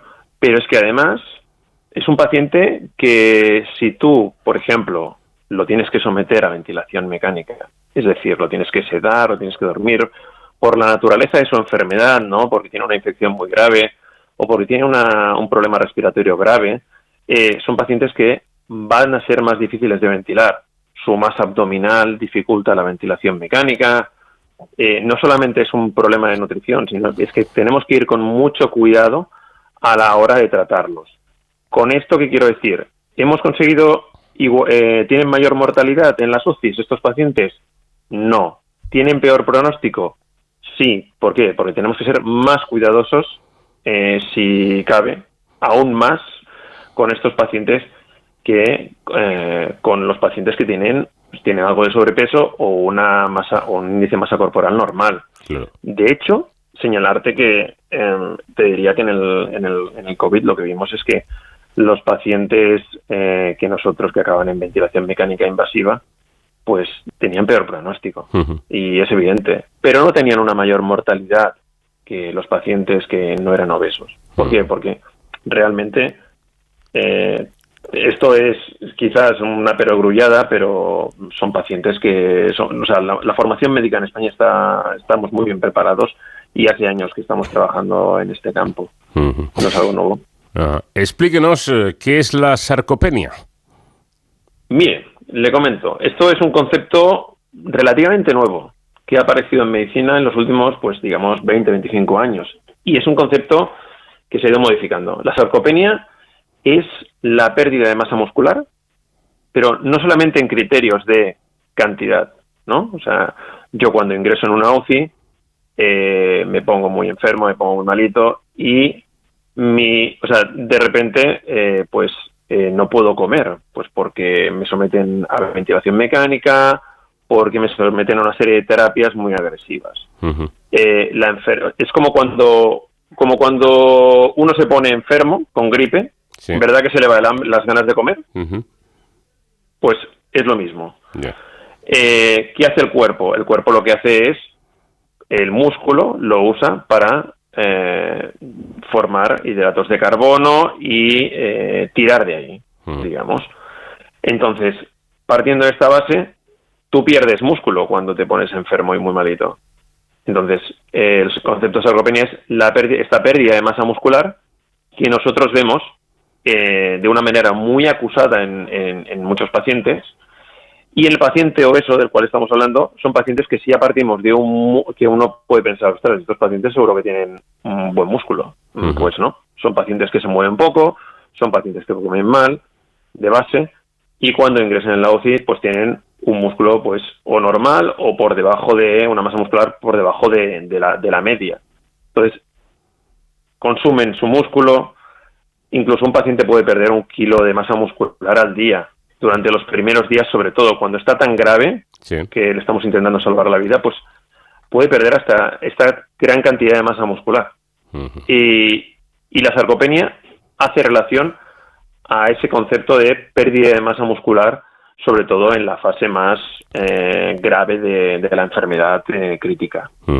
Por poner un ejemplo que pueda resultar gráfico a los oyentes, era un poco lo que sucedía eh, en, los pacientes que padecieron el SARS-CoV-2, la, la, COVID, que mm, pasaban tiempo intubados y, sedados y luego es que no sabían ni andar o no podían ni andar, ¿no? Que tenían una recuperación muy lenta. Claro, claro. Esto no solamente es eh, masa muscular, es que cuando tú pierdes masa muscular, pierdes el músculo, pero es que pierdes su función, que es lo más importante. Pierdes la capacidad de, de, toser, pierdes la capacidad de movilizar las secreciones, ¿no? Y esto es, super, esto es tan importante, mm, de hecho, eh, hay asociaciones médicas que se dedican al estudio de la sarcopenia y en general mm, toda la, a todos los que nos interesa, como es mi caso, eh, la nutrición y el metabolismo, somos gente que pensamos que, eh, que no solamente la nutrición es importante, sino también la recuperación funcional de, la, de las personas. De hecho, el objetivo de, mío, o sea, cuando yo veo a un paciente, no solo es decir, quiero que este paciente sobreviva a la UCI. No, no, yo quiero que sobreviva. Yo y mis compañeros queremos que sobreviva al, al, hospital y que sobreviva con una buena calidad de vida. De hecho, dentro de nuestro estudio es una de las partes que, también investigamos porque tenemos eh, una cantidad de datos ingente. Es, estamos investigando eh, el hecho de que si nutrimos bien a nuestros pacientes, podrán irse a casa y no irse a un centro sociosanitario o de recuperación. Y he de decir que los resultados preliminares apuntan a que una mejor recuperación funcional y nutricional pues eh, redunda en el hecho que estos pacientes se puedan ir para su casa mm. y no irse para un centro de sociosanitario, por ejemplo, o de recuperación. Bueno, pues la diferencia es, es importante, desde luego. Bueno, este estudio, eh, que se llama EMPIC, por cierto, supone eh, de alguna forma, me imagino, una nueva herramienta con la que comprender mejor la nutrición clínica, ¿no? Sí, desde luego. Eh, tiene una historia curiosa detrás, porque esto nace de unos compañeros del grupo metabólico en, nuestra sociedad, que son Teo Grau y Alphonse Bonet, eh, ellos hicieron en su momento un estudio en el que a nivel nacional, en el que evaluaban las complicaciones de la nutrición y nosotros decidimos pues ampliarlo, ampliar un poco las miras y evaluar qué es lo que estamos haciendo eh, no en el año 2000 cuando empezó el estudio que se llamaba ICOMEP en su momento le cambiamos el nombre y le pusimos el estudio en PIC y decidimos hacerlo en una plataforma que, es universal que se usa en múltiples estudios observacionales que se llama RedCap, eh, que, es, bueno, es una plataforma online gratuita que puedes usar a través de la universidad. Eh, en nuestro caso en particular, nosotros utilizamos el acrónimo EMPIC, que es el acrónimo en inglés de evaluación de las prácticas nutricionales en paciente crítico, eh, para poder, digamos, en un momento dado, este estudio se exportará a nivel europeo, de cara a entender qué es lo que estábamos haciendo. Eh, entendiendo qué es lo que estamos haciendo, es cómo podemos cambiar eh, y mejorar todo lo que estamos haciendo. Es decir, yo si no sé lo que estoy haciendo exactamente, no puedo mm, ver las áreas de mejora. Y en ese afán por mejorar la nutrición de nuestros pacientes y por ver qué es lo que está sucediendo, pues es lo que es, es, es el fundamento, es eh, el, el, core de, de, este estudio. Y por eso lo, lo hicimos. Bueno, la, la importancia de, de, todo este asunto que estamos comentando con nuestro invitado, eh, la, la, la, nutrición en, en estos casos, está en que la terapia médica nutricional puede ayudar no solo a la reducción de la mortalidad, sino también a la reducción de las complicaciones, que a veces estas complicaciones, si no se atajan a tiempo, pueden terminar con la muerte del paciente. Sí, sí. Eh, mm, los pacientes eh, de la UCI como los pacientes COVID que ponía, si señalábamos antes, son pacientes que, eh, bueno, están indefensos, o sea, es decir, tienen catéteres, tienen un, se ven- eh, son pacientes que se someten a ventilación mecánica con un, con un tubo y todo esto no está exento de complicaciones. La mayor parte de complicaciones, complicaciones infecciosas. Esto es una cosa que no pretendemos eh, demostrar con nuestro estudio porque ya está demostradísimo, es que eh, la nutrición ayuda a prevenir eh, las infecciones. Es decir, si yo tengo un paciente bien nutrido, es un paciente que se me va a infectar menos. Es un paciente que se va, que va a cicatrizar eh, mucho mejor sus heridas, si se ha sometido a una operación grave. Es un paciente que además eh, todo lo que es, como hemos señalado antes, la recuperación funcional, el, el caminar, todo esto eh, va a ayudar eh, muchísimo. Y bueno, aquí también mm, tenemos que, entre comillas, ¿no? Ya sé que suena muy, muy sensacionalista, pero tenemos que agradecer a, a nuestros compañeros de fisioterapia que, que están ahí ayudando, ¿no? Que- que con la- junto con la nutrición, pues forman un binomio que, que es indivisible y que nos puede ayudar a recuperar muy bien al paciente. Y efectivamente. Bueno, ¿y cuándo, cuándo debe empezar ese tratamiento específico nutricional? La terapia médica nutricional se inicia eh, una vez el paciente está estable dentro de unos parámetros de pues de tensión arterial. Mm, sabemos que sabemos en- en- entre los cuales se encuentran pues parámetros de inflamación no pues eh, yo lo que veo es que el paciente está estable aunque lo esté eh, esté con una terapia de soporte. Eh, digamos, pues por ejemplo, pacientes que a lo mejor están con una infección grave, son pacientes que en ocasiones requieren fármacos para mantener una tensión arterial normal, ¿no? Y esto eh, es importante, es importante eh, para, para mantener la perfusión de los órganos ¿no? vitales, por ejemplo. ¿Cuándo yo empiezo? Empiezo lo más pronto posible y de manera más precoz posible, siempre y cuando estos parámetros se han estabilizado se han estabilizado. Es decir, cuanto antes, mejor. Sin correr, viendo cómo tolera el paciente la nutrición artificial que nosotros ponemos, tanto a través de la vía enteral como incluso en ocasiones cuando no pueden tolerar o están contraindicado, pues a través de la vena, a través de la nutrición parenteral. Eh, bueno, ¿y cómo eh, reacciona, eh, por lo general, el paciente obeso a estos tratamientos nutricionales? El paciente obeso en muchas ocasiones es un paciente que, que, por ejemplo, por su, por su, por su situación metabólica, son pacientes que, que, que tienen, se comportan en muchas ocasiones como si fuesen un diabético. Es decir, yo le pongo la nutrición y son pacientes que eh, tienen, eh, pues tienen las, la, o sea, la glucosa en sangre que nosotros medimos, que es un marcador pronóstico, más elevada. Y nosotros eh, tenemos que hacer un poquito más de hincapié a la hora de, pues, al aporte de insulina. Eh, cualquier paciente crítico, eh, sea obeso o no sea obeso, tiene, sobre todo en la fase grave de la enfermedad, una tendencia a la hiperglicemia, es decir, a tener cifras de glucosa elevadas. Esto no es tan importante, no es tan importante el hecho de tener cifras de glucosa elevadas, que lo es, ¿no? Porque es un marcador de mal pronóstico, sino el hecho de la variabilidad. Es decir, que yo me encontré un paciente que de, de repente pues está a 300 de glucosa y en una hora me bajé a 150. Esto es contraproducente para el paciente. Por otro lado, eh, son pacientes que tienen un abdomen, pues ya se lo puede imaginar todo el mundo, un abdomen eh, importante, de una masa importante, con lo cual la capacidad de la cámara gástrica, por increíble que parezca, eh, va a ser menor, o sea, van a tolerar menos. Sobre todo si tenemos, pues en el ejemplo anterior que hemos puesto, eh, un paciente que tiene un sangrado abdominal secundario a traumatismo. Eh, va a aumentar la presión intraabdominal, va a reducirse la capacidad del aparato digestivo para tolerar y son pacientes que con frecuencia desarrollan algo que un fenómeno que nosotros llamamos gastroparesia. Gastroparesia es no es la parálisis de los intestinos, es la parálisis, la dificultad del estómago para va- vaciar, para vaciar hacia el intestino, hacia el duodeno.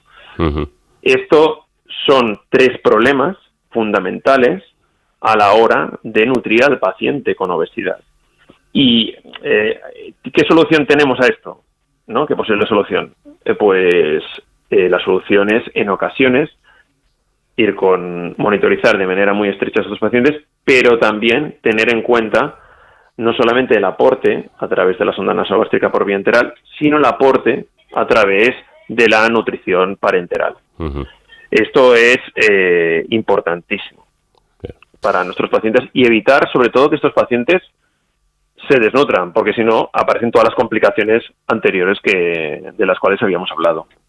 Curioso, ¿no? la importancia de la desnutrición hablando de pacientes obesos. Parece una contradicción, sí, sí. pero creo que nuestro invitado lo ha explicado perfectamente. Yo me quedo con una cosa que me parece importante de lo que he leído en este estudio. Eh, dicen ustedes que no debemos olvidar que la cantidad de músculo de los pacientes juega un papel fundamental en la supervivencia de la enfermedad crítica. Es decir, a mayor cantidad de músculo y menor pérdida de este, mejor supervivencia. De ahí precisamente la importancia de una eh, buena nutrición, de una nutrición específica en pacientes críticos, en pacientes que se encuentran eh, ingresados en una unidad de, cuidados intensivos. En fin, que doctor Juan Carlos López, intensivista del Hospital Clínic de Barcelona y miembro del grupo de trabajo de metabolismo y nutrición de la Semiciuc, eh, que ha sido un placer poder hablar con usted, escuchar sus explicaciones y desde aquí y darle la enhorabuena a usted y a todo el equipo, a todos los, compañeros por el gran trabajo que realizan. Muchas gracias a vosotros.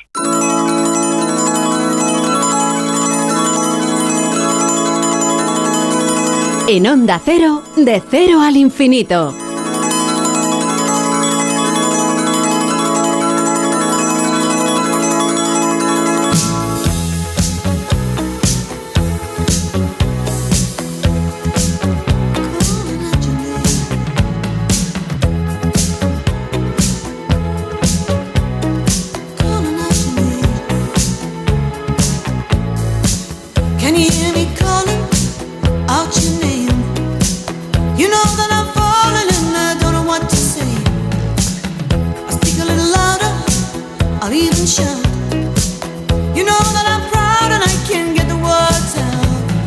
I wanna be with you everywhere.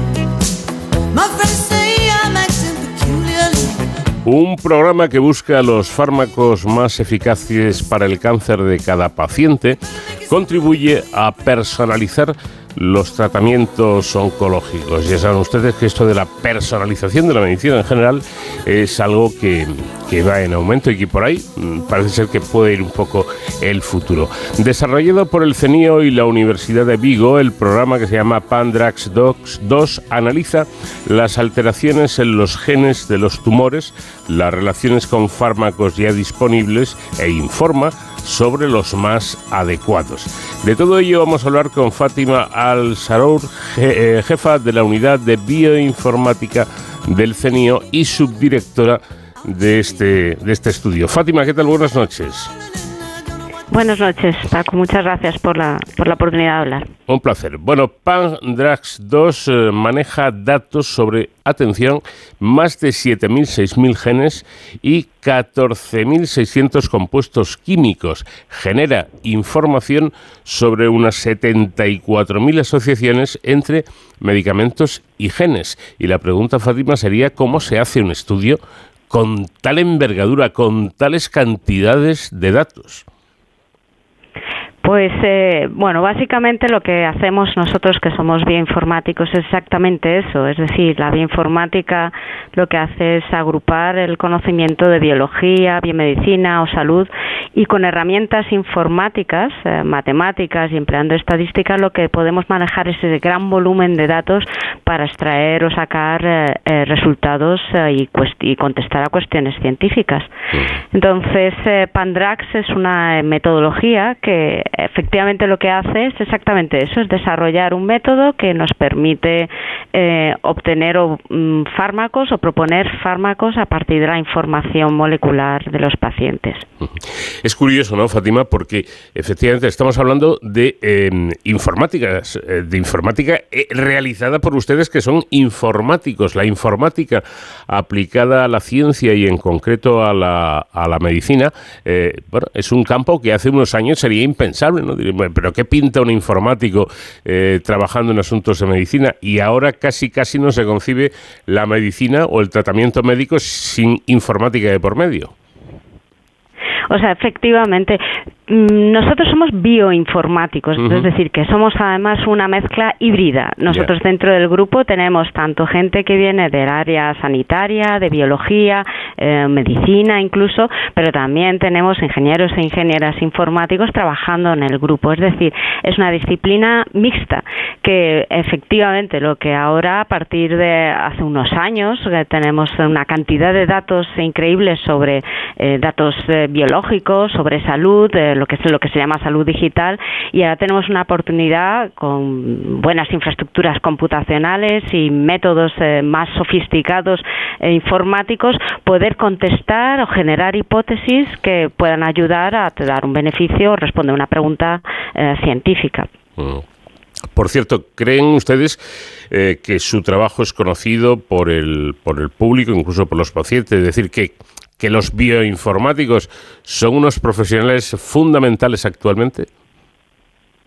Eh, es una cosa de lo que estamos haciendo ahora. De hecho, este programa, por ejemplo, es una oportunidad estupenda para divulgar un poco la actividad que se hace dentro de la bioinformática. Existe el perfil de bioinformático, vamos a decir que es relativamente nuevo, pero sí que es cierto que ya hay grados de bioinformática, son profesionales que cada vez son más demandados, no solo en entornos de investigación científico o en empresas farmacéuticas, sino también dentro del entorno sanitario. Es decir, eh, cada vez que pensemos que podemos proponer fármacos o tratar a pacientes eh, de una manera personalizada a partir de sus datos o información genética o aplicada a la historia clínica, siempre va a ir detrás una un análisis complejo, pero que detrás de ello va a haber profesionales del tipo de bioinformáticos para poder ayudar a, proponer o a, tomar decisiones clínicas que finalmente se harán por el, el médico. Bueno, volviendo al asunto que nos que nos ocupa, eh, el, trabajo realizado indica que cuando, y de ahí la importancia, ¿no? Eh, que cuando se siguen las recomendaciones clínicas, los paneles de secuenciación genómica aumentan la eficacia de los tratamientos e incluso, Fátima, la supervivencia de los pacientes, ¿no? Efectivamente, se están haciendo estudios para demostrar con más eh, resultados eh, este, esta, esta hipótesis. Es decir, desde hace ya unos años se sabe que la información genética y genómica de los pacientes eh, pueden ayudar a tratar, prevenir o diagnosticar mejor cualquier enfermedad, pero en este caso nosotros hemos centrado en, en cáncer, que es el trabajo que hacemos nosotros. a partir de ahí, este tipo de, mm, de, estudios lo que hacen es saber si yo ya sé la información molecular, qué mutaciones tiene el tumor que estamos tratando, puedo dirigir mejor qué fármaco se le puede dar a ese paciente. No solo de ese más fármaco que va a ser más eficaz, sino que también para evitar posibles efectos secundarios. Y es algo que en la práctica existen varios fármacos en oncología y en otras enfermedades que sí que ayudan, eh, que deciden a través de la, qué tratamientos se van a dar a través de las mutaciones, pero que es una es un área que todavía se debe implementar, que se está haciendo de una manera mm, eh, paulatina dentro del entorno sanitario, pero que poco a poco la información genómica va a quedar implantada dentro de ese sistema sanitario para poder ayudar a proponer mejor, mejores fármacos. Así que sí, efectivamente, sí que los estudios corroboran que la información molecular ayuda a tener mejores respuestas al tratamiento por los pacientes. Hasta el punto de que dicen ustedes que el objetivo de, de, este estudio concreto es contribuir a consolidar la medicina de precisión en la, en la práctica clínica. Digamos que con ello los clínicos, los, los médicos, pueden ir directos a la patología. Eso es. O sea, este, esta herramienta forma parte de un conjunto de herramientas que se está desarrollando también a nivel nacional en proyectos de medicina personalizada financiados por el Instituto de Salud Carlos III, que se denominan IMPACT, que es generar infraestructuras, incluyendo herramientas o sistemas de almacenamiento, que nos permita eh, implantar la medicina personalizada dentro del sistema sanitario. Y esta herramienta es una contribución a ello. Con esta herramienta lo que pretendemos es, aunque ahora estamos usándola a nivel de investigación dentro del CENIO y con otros proyectos de colaboración, nuestro objetivo es poder contribuir y que finalmente sí que los clínicos puedan tenerlo de una manera accesible, puedan usarla de una manera sencilla, que para hecho eso está hecho, y ayude a la toma de las decisiones clínicas. Es decir, si a un paciente se le hace la secuenciación de su tumor, mm el clínico tendrá esa información de las mutaciones que tiene, podría ejecutar Pandrax y saber cuál sería el tratamiento que podría eh, ser más eficaz en esos casos. Tomaría las decisiones de guiar por según las guías, cuál es el tratamiento eh, estándar o aprobado para ese, eh, ese paciente, pero este tipo de información le puede ayudar sobre todo también tanto para primeras líneas o, por ejemplo, segundas líneas si en este caso desafortunadamente el paciente recae. Porque en definitiva, esta, esta, llamada medicina de precisión, supongo que a lo que aspira es eh, a adaptar los tratamientos a las características de cada paciente.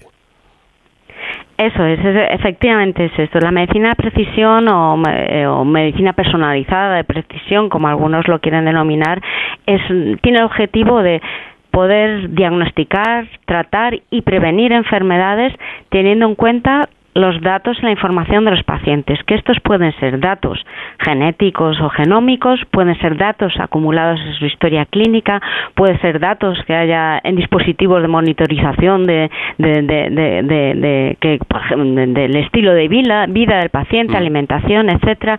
Todos esos datos, que es lo que un poco podemos llamar el objetivo de salud digital, esos datos sabemos que pueden ayudar a enriquecer la información eh, para poder poder tratar eh, o, cuidar o, prevenir eh, enfermedades. Eh, es un poco una evidencia, un cambio de evidencia entre una medicina eh, es el cambio de paradigma de una medicina que está basada en la evidencia a una medicina ahora a partir basada en datos, es decir, a, cuanto más conocimiento adquiramos, cuanto más datos tengamos del estilo de vida del paciente, de las enfermedades que pueda tener, podríamos guiar mucho mejor y proporcionar un beneficio al paciente. Bueno, y ahí llegamos a los estudios genómicos de los que ya hemos hablado, que ofrecen cada vez, y también lo hemos comentado, más datos para, para eh, lograr el éxito. Mm, pero me imagino, Fátima, que precisamente esta abundancia de material, de datos, puede dificultar un poco la tarea, ¿no es así? Bueno, eh, en dentro nosotros, por ejemplo, no nos quejamos de datos. Uno de los grandes objetivos que demandamos es más datos, por favor, tener más datos, eh, promover el compartir datos entre las diferentes instituciones, entre entornos sanitarios, eh, em, pedir hasta incluso solidaridad en ese aspecto, porque lo que sabemos es que el hecho de que compartir estos datos va a beneficiar al desarrollo de nuevos métodos y a tener mucho más conocimiento. Eh, el manejo de los datos, afortunadamente, requiere pues métodos computacionales, formas de almacenamiento complejas infraestructura computacional em, eh, avanzada y en este caso sí que podemos tener acceso a ello. Por lo que sí que lo que parece relevante para tener en claro una medicina o para tener una medicina personalizada Em, en breve, o sea, en un tiempo corto, es que tengamos esos datos a nuestra disposición para poder hacer estos análisis complejos. De hecho, el movimiento es mover estos datos, estas metodologías, que se puedan usar estos datos para empezar a hacer modelos predictivos basados en inteligencia artificial, que además podamos adelantarnos, es decir, predecir cómo va a evolucionar un paciente predecir si va a tener riesgo a determinadas enfermedades y, mucho más, que es el gran eh, avance ahora del desarrollo de estos modelos. y para eso, eh, para todo eso sirve este eh, nuevo programa del que estamos hablando, para facilitar un poco la tarea y poder ayudar a los investigadores. Pero, ¿cómo funciona Pandrax 2? Vale, pues eh, pues, lo publicamos hace unos años, tuvo buena acogida dentro de la investigación. Pandrax eh, básicamente es un método que hemos desarrollado una gran base de datos que aúna las alteraciones o mutaciones que tienen los tumores con fármacos que podrían inhibir esas mutaciones. Lo que se sabe es que el cáncer se desarrolla, es una enfermedad genética que se desarrolla y prolifera eh, a partir de adquisición de determinadas mutaciones y hay fármacos que pueden, en genes, y hay fármacos que pueden inhibir esos genes y proteínas para que deje de crecer el tumor. Pandrax lo que ha hecho es recoger toda la información disponible eh, científica y, basada en evidencias también eh, clínicas para saber cuáles son los genes mutados y qué fármacos serían los más adecuados para inhibir esos genes que en un principio u oncogenes son los genes que están asociados con el desarrollo del tumor o su proliferación. Mm. Eh, Pandrax mm, de una manera muy sencilla a partir del perfil genómico de un paciente, es decir, el tumor se ha secuenciado, tenemos esa información almacenada en un fichero, Pandrax es una herramienta web que de una manera sencilla incluye ese fichero y genera una tabla donde identifica qué mutaciones tiene ese tumor y cuáles son los fármacos más adecuados. Calcularemos unos scores que eh, nos ayuda a priorizar entre ellos fármacos, por ejemplo, que sean aprobados, se priorizarían, o fármacos que estén en ensayos clínicos se, serían pues los segundos un poco en la lista.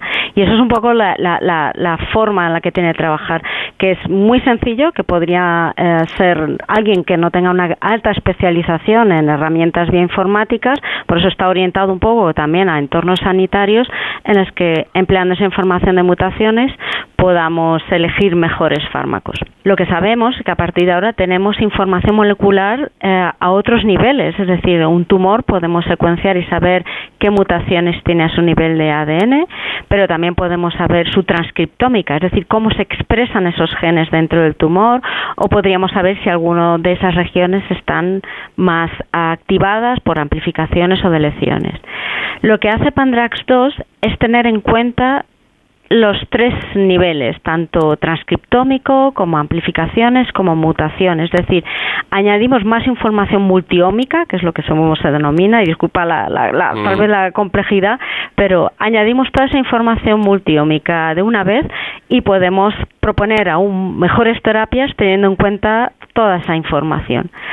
Además, lo que añade novedoso es que lo que sabemos es que hay mutaciones que son eh, o variantes que son eh, heredadas, es decir, que forman parte de nuestro eh, genotipo que se sabe que hay determinados fármacos que si uno tiene esa alteración, pues puede que ese fármaco mm, produzca un efecto secundario o podríamos tendríamos que ajustar la dosis, pues Pandrax 2 lo que hace es tener en cuenta también ese tipo de variantes, es decir, no solo las mutaciones en el tumor, sino también las mutaciones o variantes propias del paciente para unas para así ajustar mucho mejor los tratamientos. nosotros estamos intentando que poco a poco, ah, enriqueciendo la base de datos y añadiendo más datos moleculares, podamos refinar aún más eh, y generar esa idea de medicina personalizada a partir de los datos genéticos de un paciente. Claro, y esto, fíjense ustedes si tiene importancia, que parece ser que es que una información eh, o, este tipo de información es esencial para la medicina de precisión, porque las eh, mutaciones heredadas son responsables de qué cantidad de medicamento es necesaria o cómo varía de un individuo a otro o de que una sustancia resulte más efectiva que otra. Bueno, esto a mí me parece esencial, ¿no? Es totalmente esencial, de hecho es una área muy importante, es denominada farmacogenética, que en determinados eh, eh, hospitales cuando se mm, eh, mm, prescribe algún tipo de fármaco, lo ideal es que en algunos pacientes sí se miran estas alteraciones para saber cómo ajustar esa dosis o si, por ejemplo, va a generar un efecto secundario, que en muchos casos sí lo es. Muchas veces se da al paciente y se retira porque se, se observa esos efectos secundarios. Lo ideal es que la farmacogenética, en este caso, esta disciplina, se, se, se extienda aún más para no solo tratar em, determinados fármacos relacionados con cardiovasculares, más metabólicos, sino también en oncología, que es una, un área pues también importante, claro. Bueno, y además hay que decir que el programa es eh, gratuito y de código abierto. Sí, nosotros los bioinformáticos es, eh, que trabajamos en entornos de investigación, eh, desarrollamos metodologías que publicamos en artículos científicos, de hecho esto entrevistas también a raíz que la hemos publicado, estamos muy contentos, pero una de las cosas que hacemos es desarrollar eh, métodos que sean abiertos, que sean gratuitos, públicos para, para tanto la comunidad científica como para el ciudadano y que además sea de código abierto, es decir, que si alguien quiere contribuir, quiere desarrollar desarrollar una metodología a raíz de nuestra herramienta o introducirlo en su eh, pipeline de trabajo es perfectamente eh, disponible.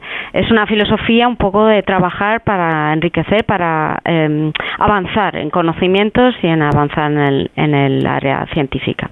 Eh, vamos a ver si le he entendido bien, Fátima. Cualquier oyente, por ejemplo, de este programa que no tenga que ver nada con, con la ciencia, que tenga otro tipo de actividad, puede entrar en este programa? Eh, eso es. Eh, Pandrax es www.pandrax.org eh, puede está invitado a visitar, escribir un email si ve cosas que por ejemplo no entiende, que eso sería fenomenal, que también es que sea más accesible a la ciudadanía, eso sería fenomenal. Mm. Eh, pero sí puede acceder, eh, incluir, jugar, meter genes y ver qué fármacos serían los más adecuados según los genes alterados. Sí, está disponible para todo el mundo. Pues Fátima Alsaror, jefa de la unidad de bioinformática del CENIO y codirectora de este estudio. Eh, ha sido un placer charlar con usted y, quiero darle, tanto a usted como a, todo su equipo, eh, la más cordial enhorabuena porque me parece que están haciendo una labor muy, pero que muy importante. Pues muchísimas gracias Paco por primero la oportunidad de poder eh, eh, presentar nuestro trabajo, pero también para divulgar también lo que es la medicina personalizada y que hace la bioinformática en este campo. Muchas gracias y nada, esperamos seguir sacando resultados que, que contribuyan. Gracias. Tiempo para nuestros héroes sin capa con David Ferrero, que hoy nos va a hablar de ese pavoroso incendio o esos pavorosos incendios de Canadá. ¿Qué tal, David? Buenas noches. Hola Paco, muy buenas madrugadas. Hoy, como estabas adelantando, vamos a hablar de un fenómeno que tenemos estos días que estamos viviendo y que no es nada habitual. Eh, vamos a además hacer referencia a un proverbio que yo creo que tanto tú Paco como nuestros oyentes conocen y es ese que dice que si por ejemplo en Australia una mariposa mueve las alas, ¿no? pues ese aleteo podría provocar un huracán eh, eh, al otro lado del mundo. Bueno, pues algo más o menos a esto es lo que está eh, sucediendo estos días. Seguro que muchas personas que viven en España a lo largo de, estos, de los últimos días han podido ver cómo pues, el cielo tenía una especie de calima, como estaba con un nublado, pero no de nubes, sino algo un poco extraño, ¿no? como si precisamente se tratase de humo. Pues bien, es de eso de lo que estamos hablando.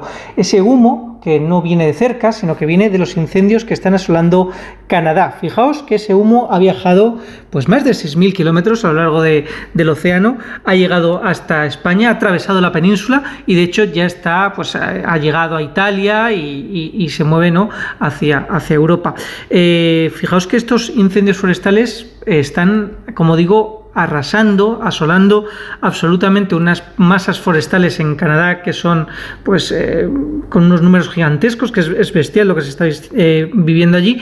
Y como siempre hemos querido pues hablar de este fenómeno que tiene que ver con lo que nosotros abordamos en esta sección, con, también con el tema de las emergencias, en este caso de los incendios forestales, y como siempre hemos querido pues ir a, la fuente y a buscar a personas, a profesionales que, que se dedican a esto. Entonces hemos estado investigando y nos hemos encontrado con un profesional que además hace una excelente labor pedagógica eh, a través de las redes sociales, pero también en su campo de, eh, profesional. Eh, él es Celso Coco, que es ingeniero forestal de la Junta de Castilla y León y también, como digo, es profesor.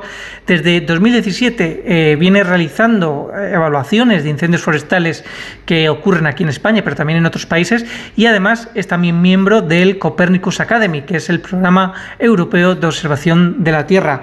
Eh, señor Celso Coco, ¿qué tal? Buenas noches, bienvenido. Hola, buenas noches, ¿qué tal, David? Bueno, muchísimas gracias por acompañarnos y la primera pregunta es casi obvia. ¿Cómo es posible que ese eh, humo de los incendios llegue nada más y nada menos que más allá de 6.000 kilómetros atravesando el océano? Claro, como bien has dicho, cualquier elemento que se pueda producir a otro lado del mundo pues puede eh, afectar a la, a la otra parte. Y esto simplemente es por la circulación general de, de los vientos a, alta altitud. Lo que hace es este humo que se, va que se está produciendo en, el, en, Canadá y fundamentalmente en la provincia de Quebec, pues nos alcanza a nosotros eh, por esos vientos que vienen del, del oeste. Bueno, al final esto nos demuestra que estamos más conectados de lo que solemos pensar, ¿no? Que efectivamente cualquier catástrofe, porque al final estos incendios forestales están siendo una gran catástrofe medioambiental, también repercuten eh, al otro lado del mundo. Efectivamente, tal es la magnitud que, eh, para que nos hagamos una idea, en España se suelen quemar eh, en torno a 100.000 hectáreas anuales de media, aunque el año pasado excedimos del, medio billón. Ahora mismo se están quemando solamente en la provincia de Quebec alrededor de casi 2 millones de hectáreas. Ah, en todo el país creo que se están superando las 7 millones de hectáreas. Esto es un récord absoluto de superficie quemada en el país eh, norteamericano. Yo lo pienso y prácticamente no me puedo hacer una, idea de lo que son 7 millones de hectáreas eh, calcinadas. ¿no? Em, además, eh, unos incendios que tienen una virulencia, como los que hemos visto en Europa en los últimos años también, eh, que es difícil también afrontarlos y proceder a su extinción. Sí, y esto es algo que se viene observando porque lógicamente eh, las condiciones meteorológicas y climatológicas están variando, están aumentando el número de días con altas temperaturas, baja precipitación y eso hace en un clima como el nuestro Mediterráneo que aumente la probabilidad de que estos incendios cada vez son más grandes. Y es lo que se está viendo estadísticamente. Eh, se está observando, en España es uno de los países con una estadística forestal de las más antiguas, tenemos estadística de de los incendios forestales del año 68 y se está viendo que aunque el número de incendios está disminuyendo, el que se produce cada vez son más grandes. Y esto es debido principalmente a la gran continuidad vegetal eh, existente, porque las masas forestales en España han crecido muchísimo, y lógicamente esto viene precedido por un abandono rural y una eh, deficiencia de la actividad humana y por tanto la naturaleza pues ocupa su lugar. ¿Puede prolongarse mucho esta situación del humo que llega hasta, hasta la península? Mm, esto depende de la circulación altas, eh, a, la altitud de, la cual se están transportando estos, eh, estas partículas, estos aerosoles. Y en función de cómo es la corriente, el chorro que, que está en esta altitud, pues nos puede ir afectando, lógicamente, si sigue habiendo incendios y sigue afectando de cómo se está afectando actualmente, es, es posible que eh, en los próximos días pudieran llegar otro tipo, otro, de nuevo masas de, este, estas características. Eh, pero las previsiones que se hacen, lógicamente, son modelos eh, meteorológicos que se revisan para ver cómo puede circular este viento en, en altura, pues podría o no eh, afectar a la península, pero lo que está claro es que si siguen los incendios es probable que pueda llegar aquí a la península. Mm. Me imagino además que, bueno, usted no es, no es sanitario, eh, no le voy a preguntar por los efectos que puede tener este, este, este humo ¿no? en, la, salud de las personas, pero me imagino que en países más cercanos a Canadá, como puede ser Estados Unidos, por ejemplo, claro, eh, la afección del humo pues debe ser mucho más dañina que lo que podamos llegar a tener aquí.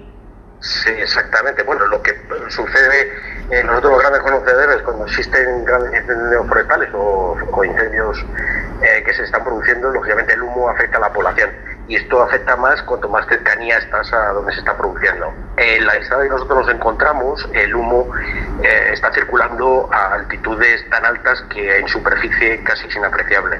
Bueno, eso nos aporta bastante tranquilidad, eh, eso, la verdad.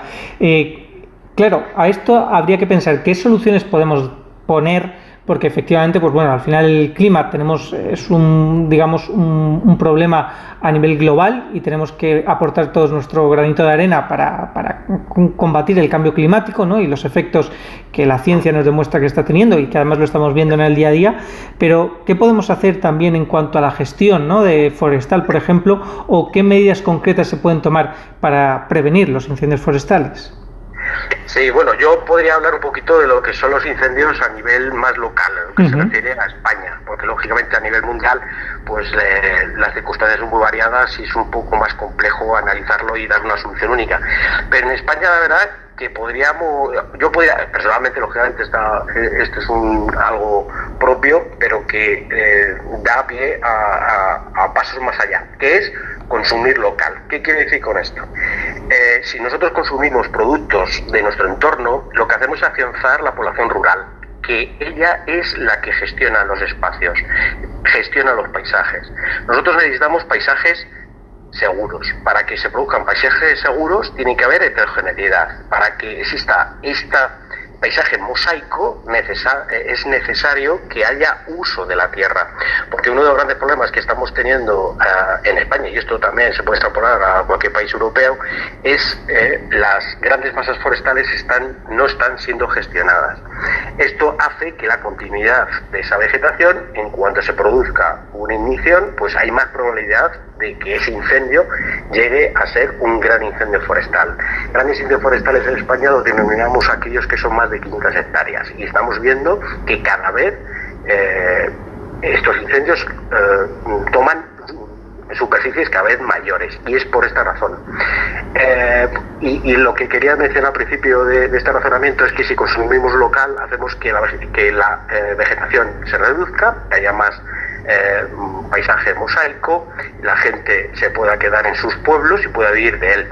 El problema que tenemos de la migración del rural al, urbano, estamos abandonando el territorio. Abandonando el territorio estamos haciendo uh, que aparezcan paisajes muy homogéneos, que son el caldo de cultivo de grandes incendios forestales. Celso Coco, ingeniero técnico forestal, profesor y miembro del Copernicus Academy, muchísimas gracias por atendernos y por arrojar luz entre, nunca mejor dicho, tanto humo, ¿no? Muchísimas gracias. Muchísimas gracias, David. Encantado.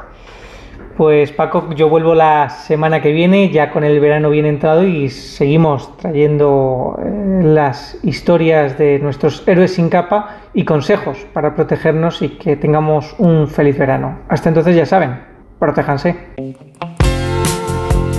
Llegamos al final, nos tenemos que marchar, lo hacemos eh, escuchando la música de nuestro grupo invitado esta semana, Fleetwood Mac. Eh, Nacho Arias estuvo en la realización técnica, les habló encantado Paco de León. Que tengan muy buena semana, adiós.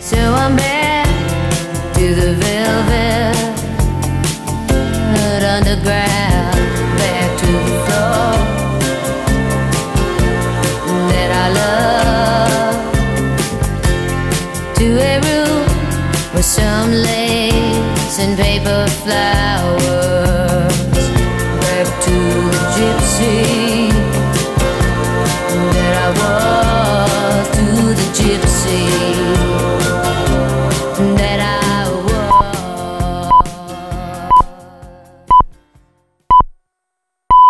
Las seis, las cinco